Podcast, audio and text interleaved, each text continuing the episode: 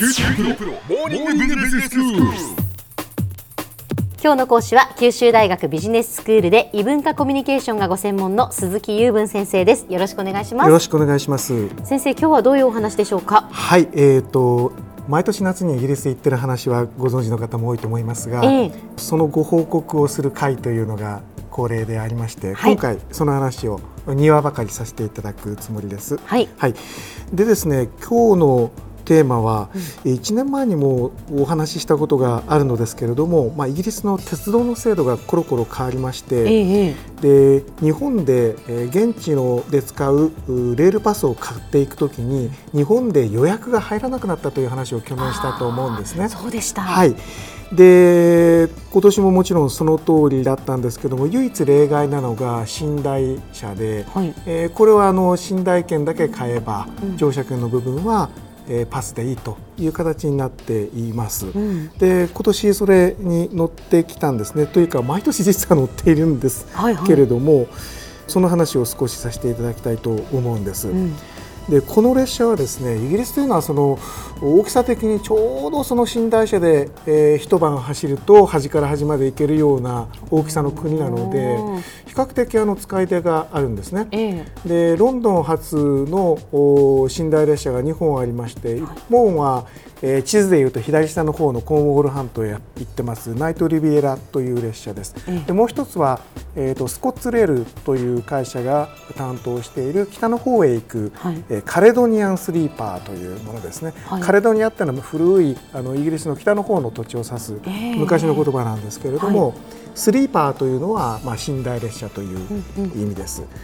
でこの列車はですね、まあ、日本では最近なくなりつつあるというかもうほとんど絶滅していると思うんですが一本の列車が途中から分割していくというタイプの列車で。はい切り離されていくんですねそうなんですね。エジンバラまではおそらく共通なんですが、その後、えー地図でいうと右上の方へ向かう方面、上の方へまっすぐ行く方面、そしてそのちょうど中間、北北東に向かう方面というような形で、え3本に分かれるんですね。うんう。んでそれぞれあの寝台がまあそれぞれ何両かずつに分かれていくんですが、うん。えー、とどの方面も乗ったことあるんですけどもこれがですね日本では最近寝台車に乗ったことがある人が少ないんですが乗り心地もなかなか良くてぜひあのイギリスに行かれた時にはご利用になられるとよろしいのではないかと。で特にそのパスの使い出があるということですので、ええ。えーぜひご利用になられたらいかがかなと思ってるんですね。大体おいくらぐらいなものなんですか先生？えーとですね日本円で確か1万円前後ですよ。うーん。あの寝台券の部分ですけどね、ええ。もうちょっとしたかな。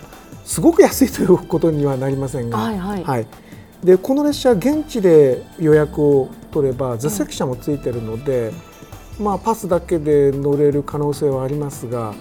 まあ、日本から行く旅行者の方にちょっと知らない土地で夜行の座席車はちょっとお勧めできないかなという気はしてますけどね。疲れますから大体。そうですね。はい。ただでさえあの向こうに行って疲れますからね。うん。はい、でこの列車はですね実は2つありまして、えー早い時間に出るものと遅い時間に出るものがあって3つの方向に分かれるのは早い時間に出るものなんですね、はい、遅い方の時間はエジンバラ止まりとなってます。うん。で日本とかなり寝台車といっても違いがありまして日本は昔ブルートレインなどと言ってた時期がありますよね、ええええ。あの時期は普通あの開放寝台といってなんて言うんでしょうかカーテンを開けたらもうすぐあの見えてしまうようなはいはいもうベッドっていうですよね。あれが主流だったわけですけどそれはないです。全部個室です。座席か個室かどちらかだけという、まあ、それが違う。そしてですね外から鍵がかからないんですよ。ほ不思議でしょう。中からはかかるんですよなのであのおトイレに行くときに僕はもうリュックサックを背負って行くんですね。うねで開ける部屋を開けるときにだからはい。鍵がかからないっていうことですよね、そうなんですよ。どういうことか私もよくわからないんですが、うーん。えー、と地元の人はほとんど気にせずに乗っています。あそうですでか僕らの感覚からするとちょっとなんか不用心だなという感じがしますよね。荷物置いて出られないですねなかなか、はい、はい、そうなんですよ。ところがあの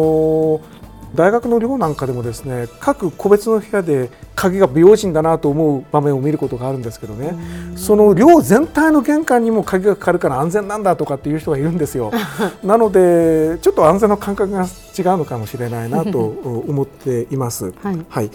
でですねあの寝台に乗りますと実はシンクがありまして、ええ。あのすごく便利なんですよ。まあ、バストイレはあのトイレは別のところに共用がありまして、はい。シャワーはあの始発駅に、えーありましていわゆる一等の方は、まあ、無料で使えるようになっているようなんですけれども、えー、とシンクはそれぞれの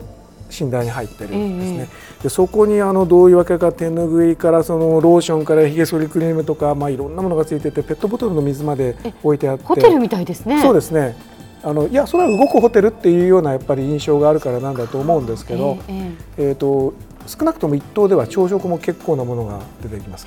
えでラウンジカーで食べるのかもしくは部屋まで持ってくるのかどっちなんだというようなことを聞かれるんですね。でさっきも言いましたけど乗り心地があの知らない人が想像するよりいいです。で、えー夜動く乗り物では寝られないんですっていう人もですねかなりあのあこれは寝られましたという人が多くて、まあ、そういう意味でもあのご心配なくお使いくださいということになるんですけれどもね。はい。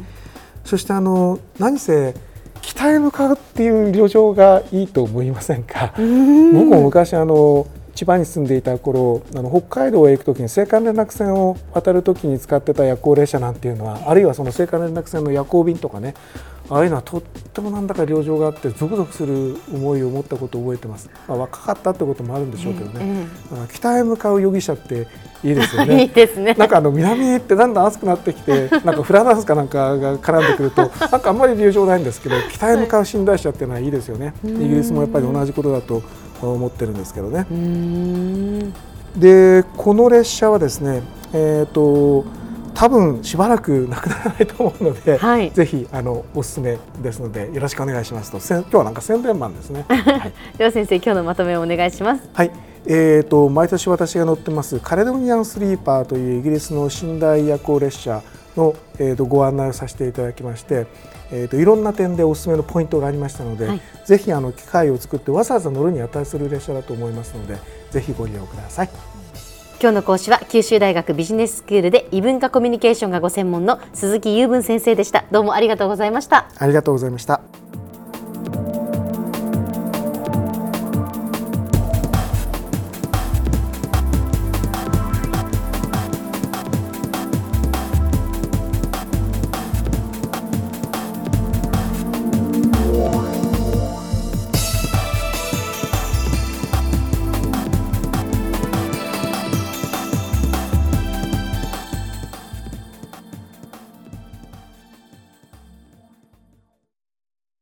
QT プロは通信ネットワーク、セキュリティ、クラウドなど QT ネットがお届けする ICT サービスです。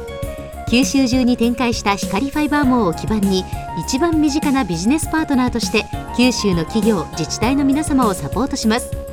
詳しくは QT プロで検索を。